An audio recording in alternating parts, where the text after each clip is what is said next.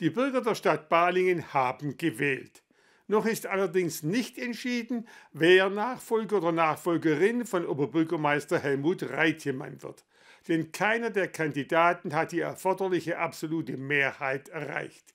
Jetzt müssen die Balinger am 19. März erneut wählen. Es zeigte sich aber, aussichtsreichster Kandidat ist Dirk Abel. Mit Spannung verfolgten Bürger und Kandidaten im Balinger Rathaus an zwei Bildschirmen die Ergebnisse der Auszählung. Von Anfang an war dabei der schwarze Balken von Dirk Abel am höchsten. Die Frage war nur, wird es am Ende reichen, die Wahl schon im ersten Wahlgang für sich zu entscheiden? Es reichte nicht. 43,3 Prozent konnte Abel für sich gewinnen. Ich bin wirklich sehr glücklich. Ich hatte mir auf jeden Fall vorgenommen, über 40 zu Prozent zu landen im ersten Wahlgang. Das habe ich geschafft und freue mich natürlich über den großen Zuspruch der Balingerinnen und Balinger. Ich war ja viel unterwegs die letzten Wochen und Monate, habe viele Balingen persönlich kennengelernt und ja, inzwischen fühle ich mich noch wohler in der Stadt. Doch gewonnen ist die Wahl für ihn noch lange nicht. Der Wahlkampf geht jetzt in die 14-tägige Ehrenrunde.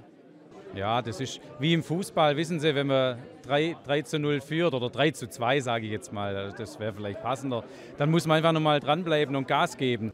Gas geben will auch Sibylle Fleischmann. Die einzige Frau im siebenköpfigen Bewerberfeld konnte mit knapp 26 Prozent das zweitbeste Ergebnis einfahren.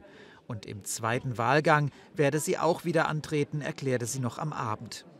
Super zufrieden. Ich bin sehr, sehr zufrieden. Also dass mir die Bürgerinnen und Bürger im ersten Wahlgang schon so viele Bürgerinnen und Bürger mir ihr Vertrauen geschenkt haben, ist einfach super.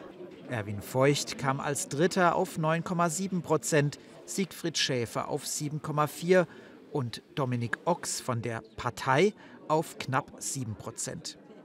Amtsinhaber und Wahlleiter Helmut Reitemann zeigte sich mit der Wahlbeteiligung unzufrieden.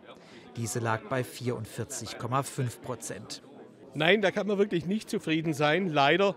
Äh, denn eigentlich ist ja eine Bürgermeister- oder eine Oberbürgermeisterwahl die Wahl der Person, die, mit der man ja immer wieder zu tun hat, weil die ist ja direkt vor Ort, die entscheidet, ist ganz mitentscheidend für die Kommunalpolitik, für die äh, Entscheidungen, die die Stadt vorwärts bringen, die die Stadt zu entscheiden hat.